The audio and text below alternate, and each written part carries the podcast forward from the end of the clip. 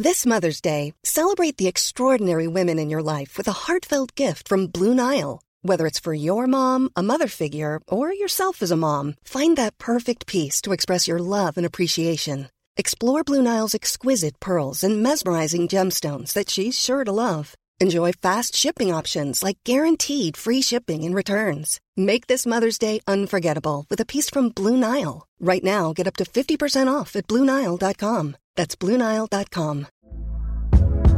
Hey there, it's Michelle Norris. I'm host of a podcast called Your Mama's Kitchen. When I travel, I'm usually looking for a way to find a taste of home when I'm not at home. And one of the things I love to do when I am at home is entertain. And Airbnb allows me to do that. When I was in California recently, I rented a house that had a great kitchen. And when we were sitting around the table, we were all thinking, we're in someone else's house. Someone could be in all of our homes as well.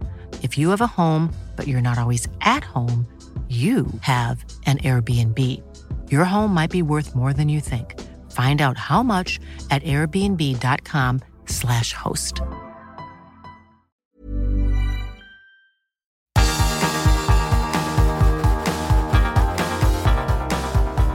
Universo Premier, tu podcast de la Premier League. Con Álvaro Romeo y Leo Bachanian. Hola, ¿qué tal? Bienvenidos a Universo Premier. Les saluda Álvaro Romeo desde Londres. Es un gusto volver a dirigirme a todos ustedes un año después de apagar el micrófono del programa para iniciar un periodo productivo más acotado en el que en Talksport hubimos de dedicar todos nuestros esfuerzos a los partidos en directo. Lo bueno es que la llama de este espacio nunca se apagó del todo, que siempre hubo un amigo o un radio oyente o un familiar que se interesaba por el retorno del programa, por qué proyectos teníamos entre manos, por qué no volvíamos con Universo Premier. Y así, a fuerza de reminiscencias, a fuerza de insistirnos, el programa nunca desapareció del todo. ¿Descansados ya? ¿Ya hecho el reseteo? Recuperamos este podcast. Durante la temporada 2020-21 tendremos dos programas semanales, este Universo Premier, el de siempre, y el Universo Premier Masterclass dedicado al análisis del partido que narremos cada semana. Si no han escuchado el anterior sobre el Liverpool Leeds, no sé a qué están esperando. Les advierto de que se están perdiendo contenido del bueno. Las duras circunstancias actuales obligan a no perder contacto jamás con el martirio que estamos viviendo todos. Yo les voy a poner en situación con lo que estamos viviendo en Inglaterra. El miércoles 16 de septiembre, hubo casi 4.000 nuevos infectados por COVID-19, duplicando la cifra de contagiados de la semana pasada. Se contabilizan unos 700.000 parados más desde marzo, y las previsiones más pesimistas hablan de un 13,2% de desempleados en Inglaterra en 2021, una cifra monstruosa que de concretarse abocaría al país a, a unos números de paro mayores que en los peores momentos de la recesión de los años 80. En este momento también el noreste de Inglaterra se prepara para unas nuevas restricciones que impedirán que dos o más familias se reúnan. Y seguramente también se imponga un toque de queda en zonas como Newcastle o Sunderland, todas del noreste del país. Y por encima de todo sobrevuela la cifra de fallecidos con coronavirus en el Reino Unido. Son más de 40.000. En este contexto inhóspito, desolador, ha arrancado ya la Premier League 2020-2021.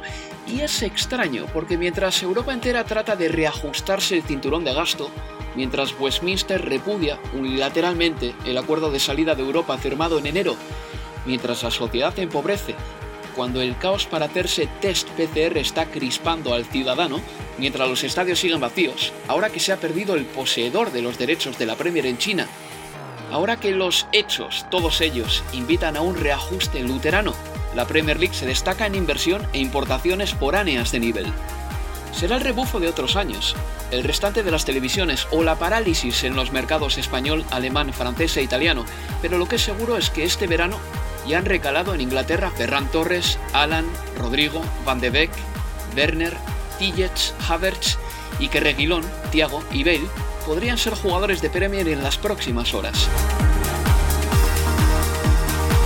Yo confío en que Universo Premier sirva para hacerte compañía en este maldito periodo y haré lo posible para que no perdamos la perspectiva de lo que está pasando, eso sí, poniendo sobre la mesa lo mejor que tenemos. And there is the final whistle. Mikel Arteta, who's celebrating a very comfortable win for the Gunners. Alexandre Lacazette scrambled them in front on nine minutes. Gabriel on his debut headed in from a corner to make it 2-0. And Pierre-Emerick Aubameyang scored brilliantly to cap an absolutely excellent day for us. Final, final, final, final del encuentro. Liverpool 4, Leeds United 3. Nos hemos pasado de vicio en el día de hoy. La primera parte terminaba con 5 goles en la segunda. Ha habido dos tantos más. Al final Liverpool ha sido el justo ganador de este encuentro en el que el Leeds United ha dejado muy buenas sensaciones. The team showed a lot of bursts and glimpses of what he's about. He was a threat all night. And uh, I think with Kai, I think he showed again real glimpses of his quality, a real work ethic as well. But they're going to be very good players.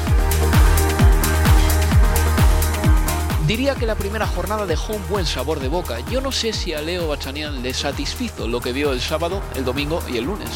¿Qué tal ahora? Sí, realmente sí.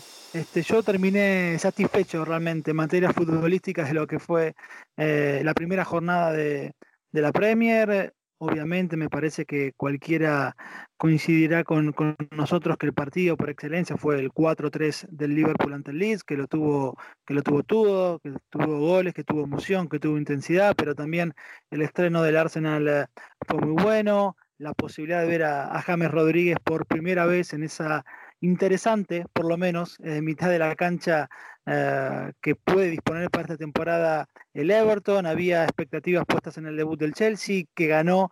Después lo analizaremos un poco más, pero quizás de los que más ganas tenía de, ver, el que menos me, convenció, pero en definitiva me parece que ha sido una interesante primera jornada de Premier que ha dejado bastante tela para, para cortar. Si ustedes escucharon el Universo Premier Masterclass que publicamos el pasado sábado, sabrán eh, lo bonito, lo bueno y lo intenso que fue ese Liverpool 4, el Leeds United 3. Si no lo han escuchado, les eh, conmino a que lo hagan porque sigue publicado en nuestras plataformas eh, de Evox y Acast.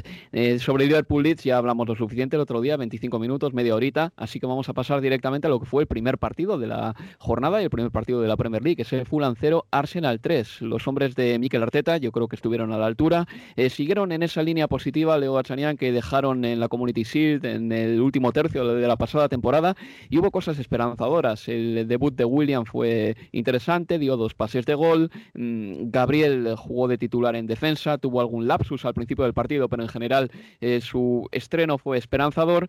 El Neni fue titular, un jugador que está siendo titular en estas eh, primeras eh, jornadas, tanto de liga como en la Community Shield. Y luego Osil y Gendusi quedaron fuera de la convocatoria, lo cual puede ser un aviso a navegantes, aunque también es verdad que Gendusi su situación parece un poquito mejor que la que tuvo en julio del año pasado cuando estaba absolutamente en el ostracismo, al menos ahora se entrena con el Arsenal. ¿Qué te pareció, Leo, esta, este estreno del Arsenal, coronado por otra parte durante la semana con la renovación de Pierre-Emerick Aubameyang hasta 2023? Realmente me, gustó mucho, más la segunda mitad del conjunto Gunner que, lo que se vio en, eh, en, la primera parte.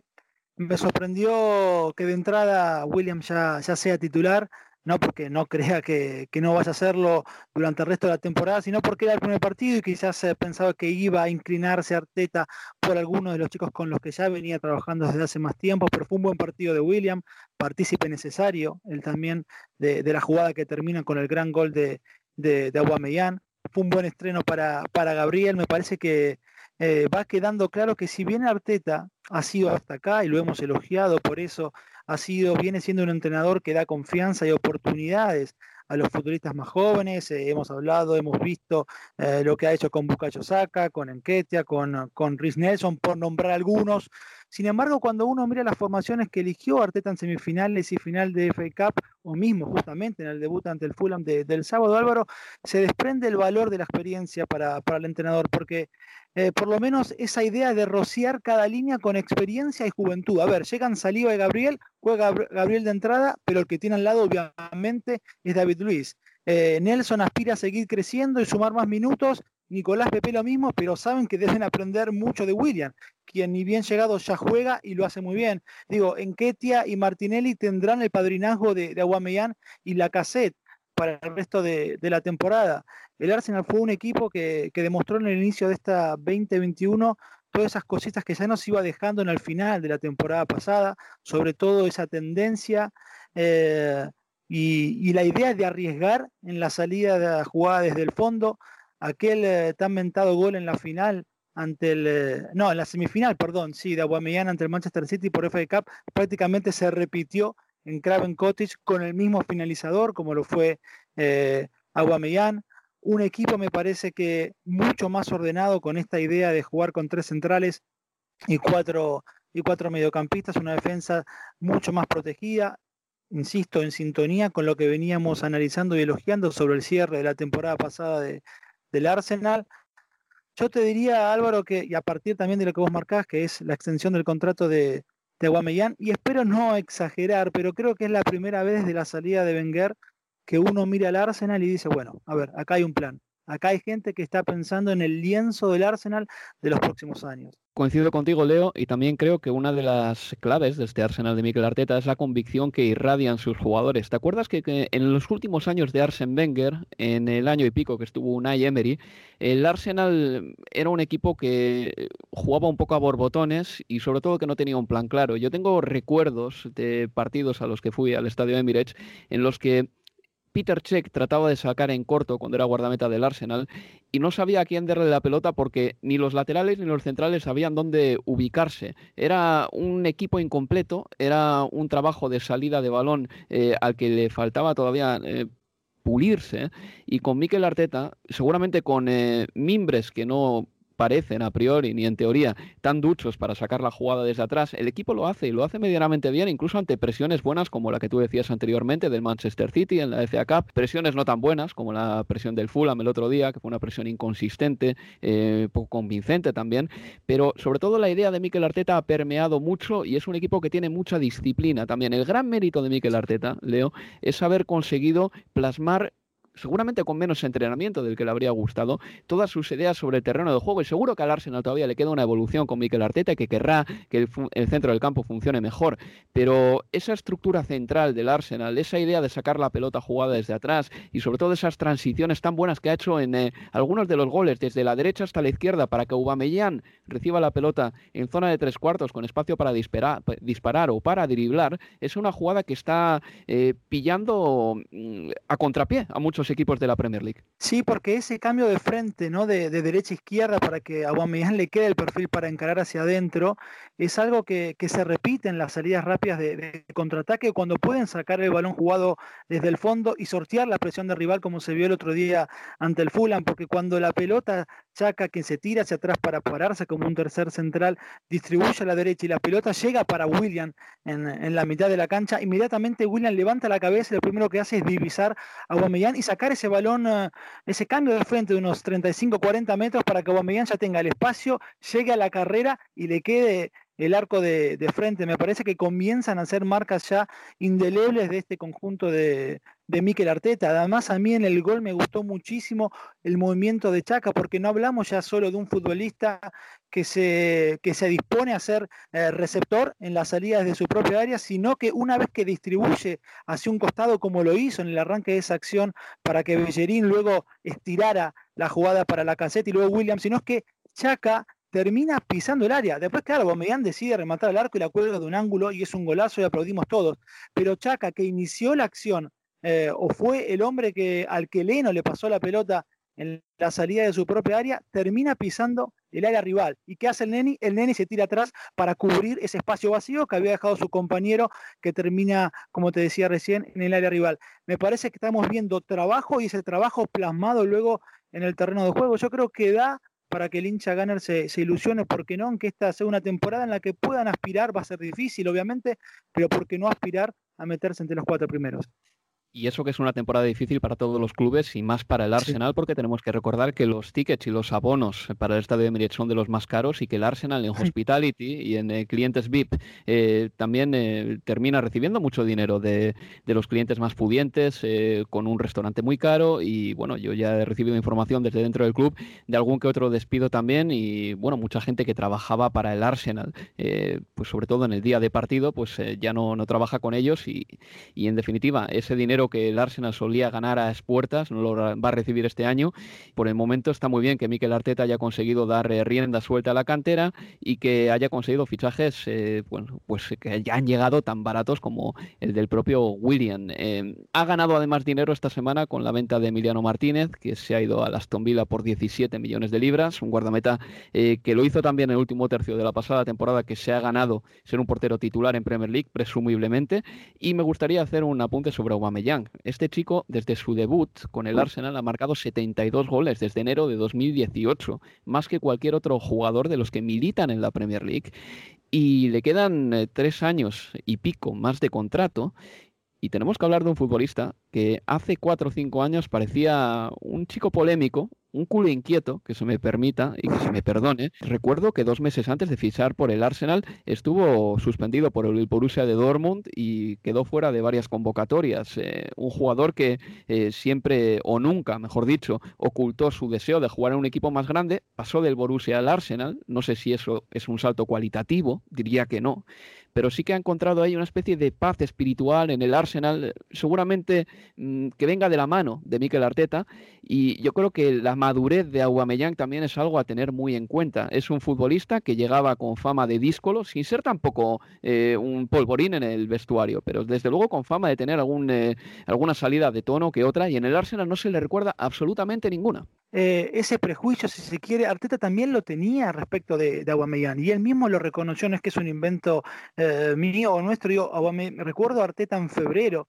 de este año, eh, reconociendo justamente esas, las dudas que tenía él al momento que se hizo cargo de, del equipo, él traía un preconcepto respecto de, de por cosas que, que, había escuchado, que le habían comentado, pero que evidentemente, claro, nunca habían trabajado juntos, pero una vez que comienzan a trabajar juntos, se fumó eh, eh, inexorablemente y rápidamente ese preconcepto que traía el entrenador. Recordemos que los primeros siete juegos con Arteta, Aguamellán uh, marca, marca seis goles, pero no es que solo el preconcepto de, que tenía Arteta para con el gabonés queda de lado a partir de esos siete goles en, en los primeros partidos con, con, el español como entrenador, sino también a partir, lo que van comentando todos, del compromiso de Aguamellán en los entrenamientos, a partir de eh, de su rol también de líder para con los más jóvenes dentro de, del plantel, porque no es solo David Luis la voz eh, al que los más jóvenes escuchan, sino también la de la de Aguamellán. Entonces yo creo que allí hay que reconocer un trabajo y de vuelta. Aguamellán despeja las dudas de Arteta y Arteta convence al jugador con su idea futbolística y su visión de futuro para el Arsenal. Porque cuando Arteta toma el equipo, yo creo que si teníamos que apostar, apostábamos más porque Aubameyang no iba a firmar la renovación. Y hoy hablamos de un futbolista que tiene 31 años, que su contrato finaliza en el año 2023 cuando ya tenga 34 años, probablemente no vaya al Arsenal a recuperar la inversión de cuando se lo trajo del Dortmund, pero como vos marcabas, los 72 goles en 111 partidos del Gabonés hablan a las claras de un futbolista que se ha amortizado con creces y que ha sido un gran, un gran triunfo para este conjunto de el hecho de haberle renovado contrato.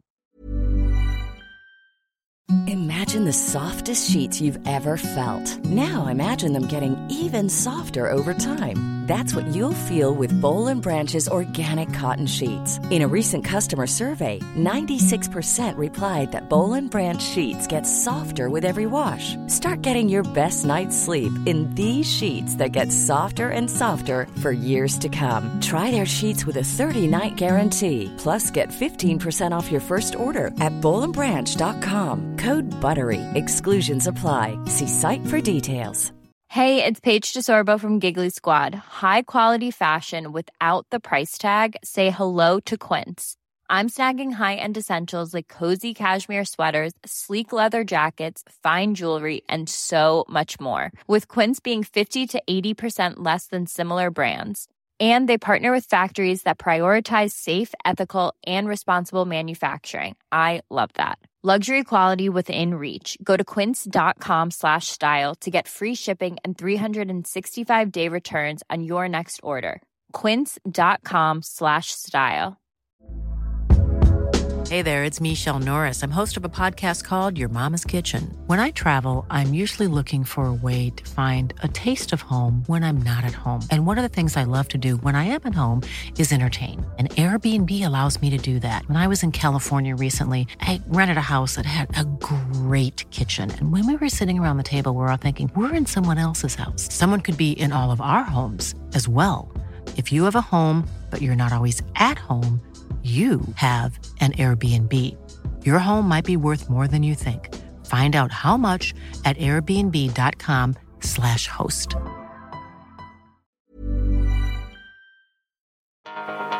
Universo Premier, tu podcast de la Premier League. El sábado también se disputó el Crystal Palace 1, Southampton 0. Eh, lo decantó a favor de los Eagles un tanto de Wilfred Zaha quien eh, sigue estando en el mercado todavía. ¿eh? Recuerdo a todos los equipos de la Premier League y del mundo que hasta el 5 de octubre Wilfred Zaha sigue estando ahí, es un buen futbolista.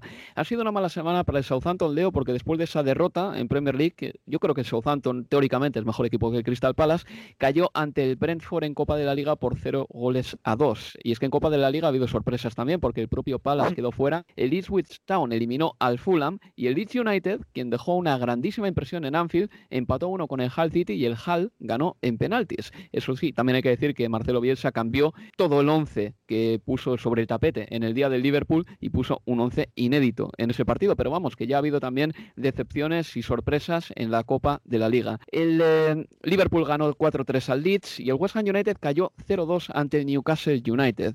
Eh, los aficionados del West Ham no tienen muchas esperanzas con el equipo esta temporada. El West Ham United es un conjunto que lleva años coqueteando con el descenso, realizó la pasada temporada una grandísima inversión y al final suele salvarse, ¿eh? de eso no cabe ninguna duda, pero ha habido varias eh, discordias entre, por ejemplo, Mark Nobel y la directiva con el tema de Diangana. Mark Nobel aseguró que no comprendía cómo se había vendido al West Bromwich Albion, a un jugador de esa categoría. Y en el Newcastle las noticias son positivas. Así como el año pasado llegaba Steve Bruce en mitad de la temporada e hizo un equipo con los retales que tenía, esta campaña han fichado a Wilson, también han fichado a Fraser, a jugadores de nivel, y se estrenaron ganando por cero goles a dos en el estadio de Londres al conjunto de David Moyes. No ha cristalizado la compra por el holding de Arabia Saudita, pero sí que es verdad que el equipo tiene buena pinta y todos son buenas cosas. El otro día, John Joselbe en Toxport, sin ir más lejos, dijo que Steve Bruce era el mejor entrenador que había tenido. Y mira que Selby ha tenido técnicos, ¿eh? como por ejemplo Rafa Benítez, sin ir más lejos. Todo pinta bien en principio para el Newcastle, Leo. Absolutamente. Yo creo que por primera vez en, mucho tiempo el mercado de pases del Newcastle, Álvaro, tiene sentido, ¿no? Con los nombres que marcabas, con Callum Wilson, con Ryan Fraser, con Jamal Lewis, con Jeff Hendrick, que llega libre del Burnley. A Lewis, recordemos, el lateral izquierdo, lo quería Klopp para sustituto de, de Robertson, no le convencían los 15 millones que pedían de, del, eh, del, Norwich y por eso luego se termina yendo a buscar su futbolista al Olympiacos. Pero hablamos de futbolistas probados en, eh, en la Premier y algunos como Wilson Internacional por Inglaterra. Te digo una cosa, a mí me pareció, pensando o viendo el cambio de dibujo, Bruce el sábado en el London Stadium dejó el 5-4-1 por un 4-4-2. Bueno, yo te diría, yo creo que el sábado por la noche en el London Stadium se terminó para mí la era Rafael Benítez en las Urracas. Y digo esto porque la pasada temporada lo mejor que había hecho Bruce, por lo menos a mi criterio, fue no tocar lo que había funcionado bien con Benítez. Y ante el West Ham fue el equipo de Steve Bruce. A Wilson lo juntó con, con Andy Carroll, por bandas puso a San Maximán y, a Hendrick. La contención quedó para Jonjo Shelby y para, y para Hayden. Entró muy bien Miguel Almirón en la segunda parte. De hecho, creo que el paraguayo puede jugar por banda, donde lo hizo Maximán, o ser el segunda punta con Wilson en lugar de, Carroll, que es una opción que a mí me gusta más, pero yo creo que se va a ver, por lo menos a partir de los nombres que hay, a partir del dibujo que probó, de lo que ofreció el Newcastle, quizás un equipo con más fútbol de lo que vimos la temporada pasada, y puede que, se ilusione el hincha de las Urracas con ver a su equipo terminando un par de puestos más arriba de lo que lo vio la, la pasada Premier. Universo Premier tu podcast de la Premier League. Pido un segundito nada más para que nuestros oyentes escuchen cómo suena la Premier League narrada en Swahili en Talksport. Anambia, piga body. Haya, anakuja, body anakwenda. Goal!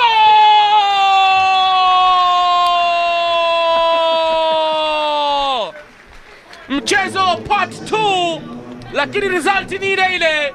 Goal to Leicester. Goal kwa Jamie Vardy. West Bromwich Albion bila Leicester City Tattoo. El Leicester City se estrenó con victoria en el The Hawthorns por 0 goles a 3 frente al West Bromwich Albion de Slaven Village. Eh, una victoria, digamos que profesional, como se dice en Inglaterra, del conjunto de Brendan Rogers, con dos tantos de Jamie Vardy de penalti y un gol del debutante Castañ.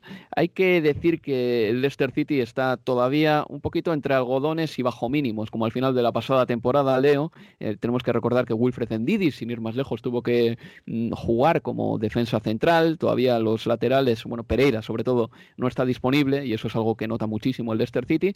Y Brendan Rodgers, después del partido, reconoció que el equipo necesita más fichajes. Y estoy de acuerdo con él. Ya sé que la Europa League, evidentemente, no le va a dar al Leicester ese dinero eh, que seguramente presumían hace cuatro o cinco meses, cuando todavía el Leicester estaba en puestos de Liga de Campeones. Pero lo cierto es que si el Leicester quiere competir y estar ahí arriba, y sobre todo viendo el empuje que tiene el Arsenal ahora mismo, el empuje que tiene el Wolverhampton Wanderers, el Leicester si quiere seguir ahí arriba necesita fichar algo. Arriba, por ejemplo, Jamie Vardy no puede jugar todos los partidos, que en el centro del campo Ndidi necesita un refresco, que habrá que fichar eh, quizá un central que pueda ayudar a Soyuncu o al propio Johnny Evans. En definitiva, hay jugadores que tienen que llegar por lo menos para tratar de desafiar el status quo de algunos titulares que parecen ahora mismo indiscutibles. Sí, yo creo que un hombre en esa saga central es materia para mí prioritaria. Para Brendan Rogers, en Didi, en The Hawthorns, Álvaro volvió a jugar como, como marcador central, a la derecha de, de Suyunku, la contención quedó para, para Nampals Mendy, un hombre que pueda en algún momento ponerse las botas de, de Jamie Bardi, también es algo que Brendan Rodgers va a necesitar y sobre todo con la carga de partidos de, esta temporada y teniendo en cuenta también la, Europa League. Eh, a José Pérez sigue con su irregularidad, ¿no? Tiene partidos en los que descolla y parece que puede sumarse al ritmo del equipo para luego pasar un par de partidos eh, fuera. Harvey Barnes no logra para mí despegar de ese gran proyecto de futbolista que no termina prácticamente ninguna de las opciones de, en las que pisa el área bien, o el centro se va desviado, o sus remates son generalmente bloqueados, en fin, yo creo que allí hay potencial, pero por el momento no logran hacerlo explotar a, Harvey Barnes, veremos la recuperación física de James Madison, que fue al banco de suplentes el, otro día, pero sigue con futbolistas todavía de la era de, Ranieri, Mark Albrighton, hablamos también de, Christian Fuchs, eh, Kelechi y Nacho no logra todavía ganarse esa confianza del entrenador y Choudhury es materia de recambio a la mitad de la cancha, pero no es un hombre que vaya a darle ese salto de calidad que necesita este equipo también.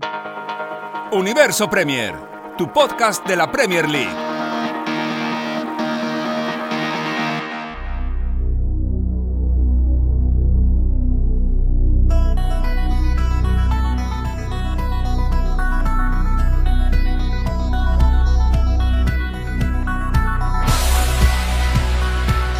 En Universo Premier.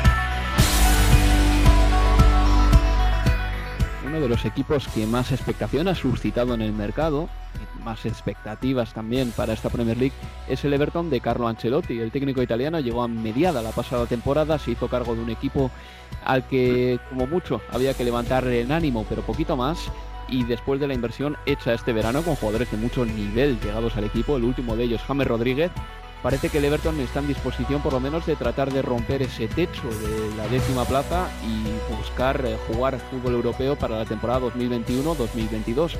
Yo no sé qué expectativas existen con Carlo Ancelotti y qué expectativas existen en Italia también con el Everton. Al fin y al cabo Ancelotti es un técnico que tiene mucho tirón en Italia e imagino que ese tirón de Ancelotti pues habrá mm, causado por efecto dominó Daniel Fisichella un eh, tirón por el Everton hay más interés en el Everton en Italia hoy en día, aunque hay que decir que no muchísima gente en realidad está metida en lo que pasa eh, en, el, en, el, en, el, corner blue del Merseyside, porque como sabes la, la Premier League es un producto global y hay equipos que tienen más seguidores incluso en Italia. Pero es claro que eh, la llegada de Ancelotti ha dado más interés eh, por ese equipo y además el hecho que Ancelotti de cualquier manera en Italia está uh, considerado quizás entre los tres mejores entrenadores eh, de los últimos 20 años. Cualquier cosa, cualquier resultado eh, pueda alcanzar con el Everton, yo creo que el caché de Ancelotti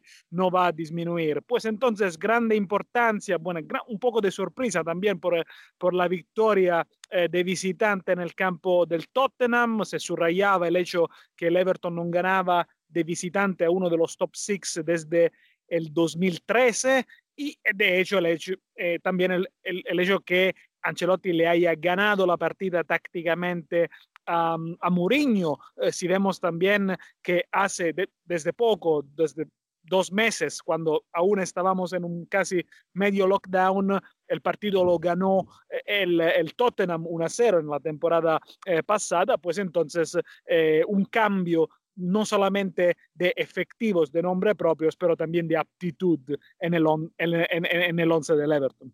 Y luego también están los fichajes, porque el Everton para mí tenía un déficit en el centro del campo desde hace ya bastantes temporadas. Eh, de hecho, el año pasado, Richarlison y Calvert-Lewin formaron una pareja de delanteros eh, formidable, pero es verdad que eran delanteros eh, que se buscaban la vida por su cuenta, eran jornaleros del gol que juntos, de manera autónoma, habían conseguido conchavarse para, para, marcar muchos goles, pero no recibían esa ayuda desde el centro del campo. Ahora con la llegada de Alan, que tú conoces bien, Daniel, porque jugó en el Nápoles, en Napoli, eh, James Rodríguez, Ducuré, este equipo desde el centro del campo también puede proveer a esos delanteros y apoyar con goles, porque James, Ducuré son futbolistas que pueden anotar, anotar muchos tantos. Es decir, ha habido una línea la del centro del campo del Everton, que se ha remodelado por completo y que puede ayudar también al equipo a dar ese salto de calidad. Yo creo que es lo más destacable del Everton, que tiene por fin un centro del campo capaz de generar fútbol y de hacer goles. Eh, sin duda, y además nos olvidamos que Bernard está en el banquillo, que también es jugador de calidad, pero sí, el, el mediocampo del Everton ha cambiado al 100% y no es un caso que Ancelotti se haya llevado a James Rodríguez, que es un, jugador que a él le gusta mucho desde que estaba en el Madrid, luego en el Bayern de Múnich también, y lo quería al Nápoles el año pasado. Y no es un caso que la relación entre Ancelotti y De Laurentiis, el presidente del Nápoles, se, rompi, se haya rompido por la mancada llegada de James Rodríguez el año pasado. Alan en el Nápoles era uno de los pocos jugadores que aún seguían Ancelotti cuando las cosas, digamos, iban mal. Recordamos que Ancelotti fue despedido del Nápoles porque eh, era claro que los jugadores habían dejado de seguirlo. Luego lo dijo el mismo Lorenzo Insigne, también dijo que se disculpaba por la manera en la cual habían tratado en los últimos meses Ancelotti. Bueno, Alan no era uno de ellos. Y recordamos que Alan era un jugador que desde hace, digamos, 16 meses más o menos estaba casi a punto de ir al Paris Saint-Germain por 80 millones de euros. Hoy en día, en el mundo post-COVID, digamos, en el mundo del COVID que vivimos, estas, est estos números ya han bajado, pero Alan claramente es un jugador de calidad y además Ducuré es un jugador que puede hacer las dos fases, defensiva y ofensiva. Entonces ahí sí el gran cambio eh, de Ancelotti, que quizás eh, quiera, quizás quiera añadir más calidad aún al equipo, pero sí ya le ha dado un cambio importante, creo. Y la última, Daniel, mira, en España yo tengo la sensación de que la liga está cayendo poco a poco en picado. Hay muchísimo mmm, capital competitivo que está saliendo de la liga a la Premier League, además a edades muy tempranas, como es el caso de Ferran Torres, uno de los últimos casos de esta temporada, o el propio Sergio Reguilón, que parece que va a fichar por el Tottenham dentro de prontito. Es más, este podcast puede quedar anticuado en el momento en que Reguilón fiche por el Tottenham. No sé si en Italia tenéis esa sensación también de que la Serie A poco a poco está siendo expoliada por la Premier League o no, o si tenéis la sensación de que es una liga que poco a poco está rebrotando y en la que se ven, a la que se le ve un porvenir prometedor después de unos años también en, en los que ha estado en los que ha estado regular. Yo creo que la verdad está, está entre los medios porque eh, digamos que la Serie A tiene eh, la capacidad de eh, atraer algunos grandes nombres, aunque sean jugadores quizás eh, un poco mayorcitos. Bueno, evidentemente el efecto Cristiano Ronaldo, pero hay que recordar que el año pasado llegó Matías de Ligt, que probablemente uno de los mejores centrales de Europa, la Juventus, y también eh, llegó Lukaku, por ejemplo, que es un jugador que ha demostrado eh, su valor, pero es verdad sí que hay jugadores que aún eh, siguen eh, saliendo de la Serie A, eh, Timothy Castagne, eh, que es un jugador eh, importante del Atalanta, ha llegado, ha llegado al, al, al, Leicester, Allan eh, también, aunque no jugaba mucho en el Nápoles, digamos que estamos, que estamos entre medio. Yo creo que la Serie A, pero tiene aún la posibilidad de atraer algún, algunas estrellas que quizás no estén demasiado en caída, pero que pueden seguramente eh, añadir eh, valor a este, a, este, a este campeonato. Y también hay que recordar que el bloque entero de la selección italiana juega en la Serie A hoy en día e Italia está haciendo progresos con, con Roberto Mancini. Cool fact a crocodile can't stick out its tongue. Also, you can get health insurance for a month or just under a year in some states. United Healthcare short term insurance plans, underwritten by Golden Rule Insurance Company, offer flexible, budget friendly coverage for you. Learn more at uh1.com. Mom deserves the best, and there's no better place to shop for Mother's Day than Whole Foods Market. They're your destination for unbeatable savings, from premium gifts to show-stopping flowers and irresistible desserts. Start by saving 33% with Prime on all body care and candles. Then get a 15-stem bunch of tulips for just $9.99 each with Prime. Round out Mom's menu with festive rosé, irresistible berry chantilly cake, and more special treats. Come celebrate Mother's Day at Whole Foods Market. Universo Premier, tu podcast de la Premier League. Daniel Fisichella, periodista italiano, hablando sobre el Everton de Carlo Ancelotti. Leo, ¿qué sensación te dejó el Tottenham? Que por cierto, parece que está cerca de traerse a préstamo a Gareth Bale y traerse en propiedad a Sergio Reguilón. A ver, a mí en principio, una vez finalizado el partido, la sensación fue la de que no, no vi algo demasiado diferente a lo que terminamos viendo en la, en la 19-20, un Dele Alli que todavía no despega, un equipo que sigue priorizando el hecho de acomodarse cerca de su propia área y luego buscar alguna contra que le permita con la velocidad o de Lucas Moura, de Berwin o de, o de Son Heung-min eh, finalizar con las pelotas dentro del área para, para que defina Harry Kane. Para mí es un equipo que sigue sin convencerme. Así, a ver, no, no sé, no hablaría ya de falta de trabajo porque está eh, desde noviembre José Mourinho, pero por el momento es un equipo que yo lo veo que no está para pelear con el, por el top 6. Yo también eh, percibo, Leo, que ahí se han ido jugadores eh, prácticamente a la chita callando y como eran medianamente veteranos, eh, jamás pusimos el grito en el cielo porque se fuesen, pero eran muy importantes. mira, te voy a dar unos nombres y si quieres los pasamos a valorar, pero Kieran Trippier, el propio Jan Vertonghen, y luego Moussa Dembele, por ejemplo, son futbolistas que a esa plantilla le daban muchísimo, por no hablar también de un segundo delantero centro como Fernando Llorente, que quizá no fuese muy importante, pero sí que daba ese recurso para los minutos finales. Y ahí poco a poco el Tottenham ha ido perdiendo calidad y el otro día escuchaba la crítica a Daniel Levy porque no había sabido sacar más dinero por jugadores que eran todavía importantes, que tenían rango en el Tottenham y que han terminado yéndose sin recambio. Sí, es que además uno mira en esa saga central y es que allí tampoco hay recambio más allá de lo que puedan ofrecer eh, Davinson Sánchez o Toby Alderweireld, esa, esa fuerza y esa técnica en la mitad de la cancha que te ofrecía Moussa Dembélé hoy no existe. Este, Harry Winks tiene sus intermitencias, es un, buen futbolista. Eh, Moussa Sissoko yo creo que en este esquema de, del Tottenham es un futbolista que Mourinho no puede permitirse que no, que no juegue de arranque, sobre todo pensando en lo que quiere el entrenador, no un equipo con, con intensidad en la marca para luego salir rápido. Bueno, no debería jugar sin, eh, sin Moussa Sissoko para mí, pero bueno, quizás también la ausencia de, de Lo Celso puede influir un poco en la falta de fútbol del otro día. Y lo de Dele Ali, un caso para el estudio, ¿no? un futbolista también con mucho potencial, pero que está hace rato lejos de su mejor versión. Tremendamente irregular. Y me dejaba otro por el camino, leo anteriormente, Christian Eriksen, ¿eh? otra de las eh, bajas que han sido muy significativas porque el Lo Celso todavía no ha llegado a alcanzar el nivel que dio el danés ahí en el norte de Londres. Uno de esos partidos que me llamó mucho la atención fue el del Sheffield United contra el Wolverhampton Wanderers, Leo, porque se enfrentaban el séptimo y el noveno de la pasada temporada.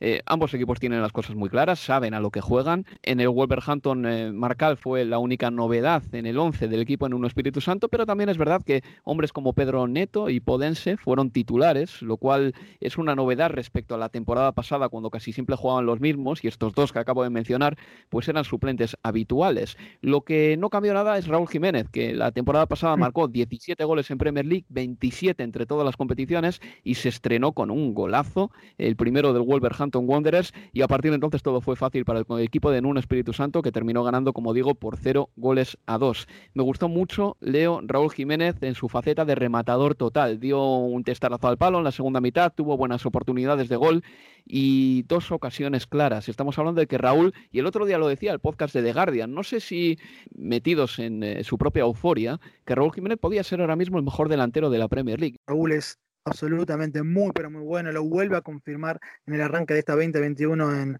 ante, ante el Sheffield United. Coincido, tuvo ocasiones para marcar más de, algún gol. El primero fue realmente, además por la jugada, ¿no? en, la en el contraataque, en la transición de defensa-ataque de, Wolverhampton, fue muy bueno, además con su definición así en el área, ¿no? En el área donde Raúl maneja prácticamente todos los registros. Eh, puntualmente fue además también en el partido ante los Blades. Álvaro, el futbolista que más faltas recibió de parte de, los defensores de, del Sheffield y teniendo en cuenta que además en su equipo juega Traoré, ¿no? que ella es un decir, digo, pensando en la cantidad de faltas que recibe. Adama Traoré, bueno, en este caso el que más faltas recibió el Wolverhampton fue Raúl Jiménez, fue clave en su movilidad para que los desdoblamientos de los centrales del Sheffield no tuvieran esa profundidad que, que les conocemos. Vi también luego de partido un mapa con los sectores donde Raúl tocó la pelota y es que realmente estuvo prácticamente en todos lados, un compromiso descomunal el de Raúl Jiménez y también ha ayudado yo creo con quizás veremos, no está por, por verse, pero con un ápice algo más ofensivo en esta temporada de parte de, Nuno, quien firmó por otros eh, tres años, vos marcabas lo de Neto, eh, no jugó Raúl Neves, se decidió por Dendonker, eh, el entrenador portugués, pero jugó con Neto pisando el aire, con Raúl Jiménez, con Podense, con Dendocker, que también pisa el área rival, Adama, Marcal, digo, todos pisando el área rival en distintos momentos. Otra temporada para la ilusión en el Wolverhampton. Y leo ya por último el debut del Chelsea, ese Chelsea del que todos esperamos que dé más nivel que la pasada temporada. El año pasado terminó finalmente en puestos de Liga de Campeones, pero el primer año de Frank Lampard fue un año en el que le íbamos a perdonar mucho a Frankie y íbamos a ser muy clementes con él por el simple hecho de que no había podido fichar hasta el mes de enero. Bueno, el Chelsea, con bajas todavía, puso un equipo muy competitivo en el campo de Brighton and Hove Albion, con Timo Werner, con Kai Havertz, por ejemplo, y no decepcionó el resultado, 1 a 3 para los Blues, eh, con un golazo además de Rhys James, eh, buenísimo, me encantó. Decía Michael Cox, el periodista inglés, que lo que más le sorprendía del gol de Rhys James era la cantidad de pasitos que había dado para tomar carrerilla antes de disparar, y tienen que verlo, eh. da como 7 o 8 pasos en cuestión de 4 metros y es muy, muy llamativo. Pero aparte de James, me gustó mucho también la velocidad de Timo Werner en algunos de los desmarques, creo que fue el mismo el que provocó el penalti, y su movilidad y su velocidad sobre todo, rapidísimo, a la espalda de los defensas, puede ser ese arma que necesita el Chelsea. Sí, por momentos creo que también se, vio durante el partido que sus compañeros este, abusaron, ¿no? En parte por momentos de, buscar esa velocidad que te ofrece, ¿no? Toda esa movilidad por el frente de ataque que les va a ofrecer el ex eh, delantero de, del Leipzig. Fue un debut de todas maneras aceptable, el de Timo Werner, también el de, el de Kai Havertz, aunque algo mejor, por lo menos para mi gusto, lo, que le vi a, a, a Timo Werner. No hubo 4-3-3 en el conjunto de Lampard, sí, ese 4-2-3-1.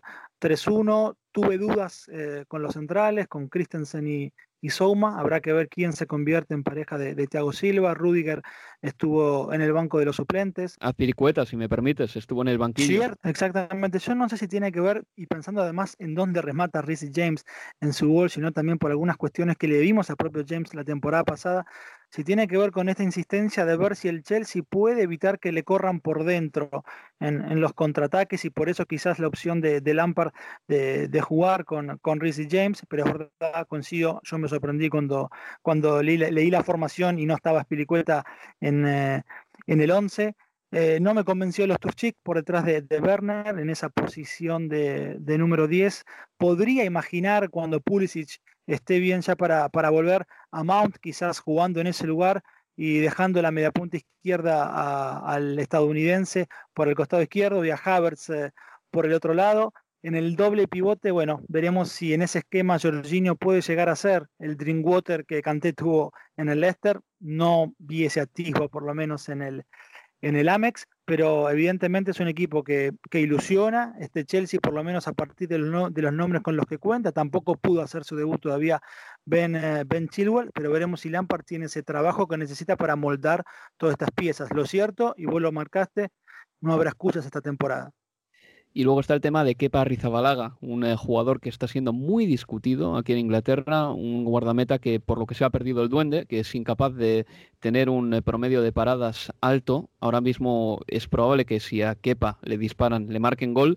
Y hay que decir que en el gol del Brighton Hove Albion mm, podía haber hecho bastante más, en mi opinión, porque adivina perfectamente la trayectoria del balón, pero luego es como que le falta, Leo, un poquito de impulso, un poquito de muelle en las rodillas para llegar a ese balón. Y Kepa precisamente se había destacado por la velocidad y la agilidad, pero esta vez Kepa no demostró tener esos muelles en las rodillas, esa flexión para llegar a ese remate que le habían lanzado, que por otra parte no era tan complicado de parar, creo yo, el tiro de Leandro Trossard. Sí, porque no, la trayectoria no es de un disparo realmente que va pidiendo ángulo inmediatamente, no va ni siquiera demasiado elevado el disparo del delantero de, del Brighton, quizás puede ser eh, una falta de cierta falta de, agilidad o de velocidad en ese en ese primer paso hacia el costado, ¿no? Para, para finalmente lograr desviar la trayectoria de, ese balón. Si vos marcás que sí le veías justamente esa reacción, el primer paso a Kepa, mucho más en el fútbol español de lo que se le ve hoy en el, en el Chelsea, en la Premier, bueno, habrá que ver por qué ocurre eso con el,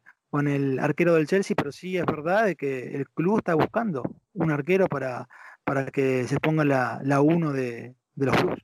Es que le sucede tanto a los delanteros como a los porteros. El delantero vive del gol, el portero vive de sus paradas. Y cuando el portero pierde ese duende, cuando el portero pierde esa cualidad de hombre santificado, entonces eh, empiezan a recibir goles, llegan las críticas y es como que pierde algo, se deja algo en el camino, la confianza. Y no hay más que verlo también en las estadísticas. ¿eh? Desde que llegase al Chelsea en 2018, eh, Kepa ha recibido más goles desde fuera del área que cualquier otro portero de la Premier League. Y evidentemente estos datos tienen muchos matices y había, habría que ir gol a gol también, pero sí que recuerdo que ha habido muchas acciones en las que Kepa ha podido hacer bastante más. Y también está el tema de que el otro día contra el Brighton and Hove Albion regaló muchísimos saques en largo o balones en largo y esas pérdidas para el Chelsea significaban automáticamente eh, un, problema, porque no tiene el Chelsea ahora mismo un equipo hecho para defender eh, cuando no tiene el balón y desde luego no tiene un centro del campo capaz de eh, ser un muro de contención. Hay que reconocer que el Chelsea todavía no es ese equipo. Ya nos tenemos que olvidar de ese Chelsea de principios de la década pasada que primero era un equipo rocoso y después era un equipo efectivo. No, ahora si acaso es un equipo rápido y es un equipo que estaría estaría más hecho para terminar eh, marcando goles que, para dejar su portería cero. Sí, es más, yo diría que ahora por el corte de futbolistas que tiene, futbolistas con mucha velocidad y movilidad, es un Chelsea que lo puedo asemejar más a lo que tiene Ole Gunnar Solskjaer en el Manchester United, por ejemplo, ¿no? Pensando en lo que son los mediapuntas y la idea de jugar rápido al contraataque teniendo en cuenta los futbolistas que, que tiene por banda el entrenador eh, noruego. Yo creo que quizás también la cantidad de balones largos que marcabas de Kepa en el debut ante el, ante el Brighton. Por momentos creo que es el magnetismo de la velocidad que, puede llegar a generar Werner, ¿no? Porque ya no hablamos del Chelsea con un centro delantero como Drogba, eh, Costa, digo, futbolistas no unos nueve para jugar de espalda. No, bueno, Werner es otra cosa. La cuestión es que si la idea o el magnetismo que genere Werner va a llevar al Chelsea a jugar balones largos, bueno, a ver, Kepa no tiene el pie de Allison ni tiene el pie de Emerson justamente para buscar con un balón desde su propia área eh, una pelota a las espaldas de los centrales rivales, y Leo, esta semana llega el partido que llevamos mucho tiempo esperando, básicamente desde cuando salió el calendario de la Premier League, que se va a enfrentar al Chelsea con el Liverpool. Tengo muchas ganas de ver al equipo de Frank Lampard contra un Liverpool que el otro día demostró que está otra vez al 100% y con una quinta marcha que no le veíamos desde diciembre del año pasado. Ese Chelsea-Liverpool se va a jugar el domingo a las cuatro y media, hora de Inglaterra, y ahí sí que se va a poder ver un atisbo, un atisbo quizá, de cuán competitivo va a ser el Chelsea esta temporada. Sé que es pronto, pero al mismo tiempo el eh, Chelsea llega con eh, jugadores nuevos, eh, hemos detallado quiénes son y evidentemente va a ser una buena piedra de toque para ver en qué estado está el proyecto de Frank Lampard. Sin lugar a dudas, va a ser el partido de, la segunda jornada en la Premier, ese, ese Liverpool-Chelsea. Tengo muchas ganas también de ver de parte del conjunto de club si lo que me sorprendió en el partido ante el, ante el Leeds, no creo haberlo dicho cuando, durante el vivo en la transmisión, pero sí algo que, luego escribí en Twitter, esto de que hacía mucho que no veía pasar desapercibidas sus laterales. Digo, si tendrá que ver esto con una nueva reformulación del equipo, si quizás en esta temporada y pensando en que los rivales, claro, ya saben de antemano lo que pueden golpear con Robertson y con ah, Alexander Arnold por los costados y quizás vemos un equipo que ataque más directo por, por adentro o que no los utilice como los venía utilizando, no sé, pero a mí me sorprendió por lo menos esa imagen del Liverpool sin necesidad tanto de Robertson y de Arnold por banda y aún así jugando un partido enorme en ataque, pero es una gran prueba también para el Chelsea. También creo, Leo, que mm, recogiendo el hilo de lo que dices, que tiene mucho que ver con el hecho de que el Leeds United eh, despegó el otro día un 4-5-1 sobre el terreno de juego, porque si te fijas, los laterales del Liverpool no tuvieron ese vuelo que suelen tener habitualmente, pero sí que uno de los centrales del Liverpool estaba siempre solo, ya fuese Van Dijk o Joe Gómez, para jugar, porque el único que le presionaba o que les presionaba era Patrick Bamford y no podía con los dos centrales. Yo creo que fue más por cómo quiso disponer el equipo Marcelo Bielsa que por la propia mm, decisión mm, voluntaria de Jürgen Klopp de pedir a sus laterales un poquito menos de revoloteo por, por sus bandas. Sí, es que, a ver, no, estoy hablando de que vía dos laterales como Arnold y, Robertson más cerca de la mitad de la cancha que del área rival. Sí tuvieron mucha participación a la hora de la presión, de la asfixia en la salida del Leeds, que los primeros 20 minutos prácticamente no, no sabía dónde estaba. Pero sí me pareció que en ataque dependió más o intentó que el equipo eh, decidiera más a partir del uno contra uno de, de, Mané o de Sala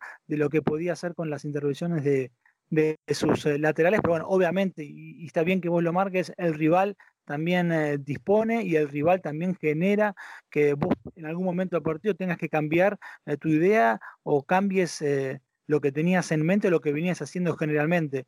Ese fue el caso por ahí ante el Leeds. De todas maneras, es una nota positiva. Hablamos de un equipo que aún así, sin explotar a sus dos laterales, hizo un partido enorme como fue el conjunto de club.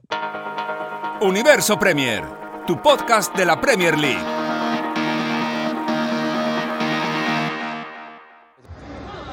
Αρχοντική εμφάνιση από τον Βαρέλα. Ο Γιαννούλης με πάρα πολλές δυνάμεις διασχίζει το γήπεδο. Και η πάσα του είναι για τον Ζίβκοβιτς. Για να δούμε το σερβό. Πατά περιοχή. Ο Ζίβκοβιτς ο Ζουτ. 2-0 στο 75. Εναντίον της πρώην ομάδας του σκοράρει ο Σέρβος. Seguramente la noticia de la semana haya sido la eliminación del Benfica a manos del PAOK de Salónica en la preliminar de clasificación para la Liga de Campeones. El Benfica se había dejado mucho dinero este verano en un proyecto ambicioso, se había traído de vuelta a George Jesus, el técnico portugués que estuvo yo diría que haciendo los Américas con éxito en el Flamengo, mucho éxito además, y también la inversión del Benfica fue muy importante, hasta 80 millones de euros desembolsó el equipo lisboeta para tratar de recuperar de nuevo el cetro en la Liga Portuguesa y también para estar en Liga de Campeones, pero no va a estar en la máxima competición continental porque cayó eliminado, como digo, a manos del conjunto griego. Para explicarnos cómo ha caído la noticia en Portugal está nuestro compañero Felipe Darrocha, periodista brasileño afincado en Portugal. Hola Felipe, ¿cómo estás? Hola Álvaro, muy bien, gracias. Un saludo a todos. Verdad Álvaro, como, como una bomba, esta es la palabra que define mejor la, la noticia de la semana, esta eliminación de, del Benfica en la Champions League. Yo imagino que habría alguna reticencia que otra con la vuelta del entrenador al Benfica, porque también eh, entrenó al Sporting Club de Portugal. Lo cierto es que también tenía que haber expectativas, evidentemente, después de lo bien que lo había hecho en la Copa Libertadores, en la Liga Brasileña y sobre todo después de la inversión en jugadores muy importantes, como por ejemplo Wall Smith, como el propio Pedriño. Eh, el propio Everton, que es un jugador fantástico, que estuvo muy bien en la Copa América del año pasado. ¿Los diarios han cebado con eh, George Jesus o no, Felipe? Seguro que sí. Es verdad, Álvaro, que había una resistencia por parte de los hinchas de Benfica por esta pasaje. Después que trabajó en Benfica, se fue al gran rival de la, de la ciudad, ¿no? de Lisboa, o Sporting. Pero la expectativa, creo yo, era más grande que, que la resistencia. Por supuesto que la eliminación fue un golpe muy duro para el club en todos los niveles, económico, sobre todo deportivo, claro, ¿no? Y, igual para la imagen del club, que estuvo en destaque en los últimos meses por su, por su actuación muy agresiva en el mercado de transferencias. Como dijiste vos, eh, fueron más de 80 millones más o menos de euros invertidos, el máximo de la historia del club en una misma ventana de fichajes. O sea, claro que no pasaba por la cabeza de ningún benfiquista que la Champions sería así de breve. Más que los fichajes, yo creo que, que Jorge Jesus simbolizaba la esperanza del hincha de Benfica para una temporada de éxitos. Y cuando llegó Jorge Jesus en su primer entrevista, conferencia de prensa, el mister dijo claramente que la Champions sería una prioridad de los encarnados. Entonces ahora la realidad se pone distinta y Benfica tendrá mucho más presión para que las cosas salgan bien en las competiciones nacionales y también, claro, en la Europa League, pero cambia y cambia mucho los próximos meses de Benfica y la presión que ya no era pequeña, ahora es muy, muy grande para el club de Lisboa, Álvaro. Y una última pregunta, Felipe. Hay dos jugadores brasileños que evidentemente han llegado al Benfica, pero ya sabemos que cuando que al final el fútbol portugués es un puente para recalar en otra liga. Estoy refiriéndome, refiriéndome ahora mismo a Pedriño y sobre todo a Everton. Eh, dos jugadores muy buenos, eh, dos jugadores que tienen futuro y que yo no sé si esta eliminación prematura de la Liga de Campeones puede hacerles pensar que su tiempo en Lisboa puede ser más breve incluso del que podría haberlo sido de jugar fútbol de Liga de Campeones. No sé, no creo. Son todavía jóvenes, Álvaro, sobre todo Pedrinho. Están en niveles distintos de sus carreras. ¿no? Everton Cebolinha ya probó que es un jugador, diría yo, que está listo para, para jugar en Europa. Pedrinho todavía jugó bien una temporada en Corinthians, había, había eh, perdido un poco su ritmo, ya no estaba tan bien en Brasil cuando, cuando se cambia a Europa, es un jugador de talento, pero yo no veo Pedrinho todavía eh, un jugador pronto para, para tener éxito acá. Está en proceso de, de, evolución. Everton Cebolinha no, ya está jugando por la selección de Brasil en, en las últimas convocatorias de Tite, es un jugador que fue protagonista de gremio en campeonatos importantes, eh, como la Libertadores, también en, en Brasileirão. Entonces Cebolinha yo veo con más, con más eh, para, para ser protagonista desde ya y aún tiene 24 años. Entonces creo que los dos, por serem muy jóvenes, tienen tienen mucho tiempo y, y, siempre es bueno para un brasileño empezar su trayectoria en Europa, en Portugal, como también en España, por las facilidades ¿no? Del idioma y también de más fácil adaptación. Entonces yo veo eh, que, que, tienen, que tienen futuro eh, en Benfica y después de, a ver lo que, lo que muestran acá para ver si se pueden alzar otros vuelos en Europa. Pues nada, Felipe, que disfrutes de esos jugadores en Portugal y seguiremos hablando. Un abrazo fuerte, Álvaro. Pues esto ha sido todo en el Universo Premier de hoy. Muchísimas gracias, Leo Bachanian. Un placer, Álvaro. Hasta la próxima. Y te veo el sábado con el Manchester United Crystal Palace, ese estreno del equipo de Ole Gunnar Solskjaer, que por cierto, los equipos de Manchester todavía no se han estrenado en la Premier League y hay muchas ganas de ver al Wolverhampton contra el Manchester City, por cierto. El Wolverhampton le ganó la pasada temporada al Manchester City los dos partidos, 0-2 y 3-2. Y también al Manchester United, que terminó con la flecha para arriba, en el jerga de videojuego, eh, la temporada 2019-2020. Así estaremos, con muchísimas ganas de, de hacer ese partido. 53 minutos de programa, si es que si es que teníamos muchas ganas de volver. Hasta el fin de semana, amigos.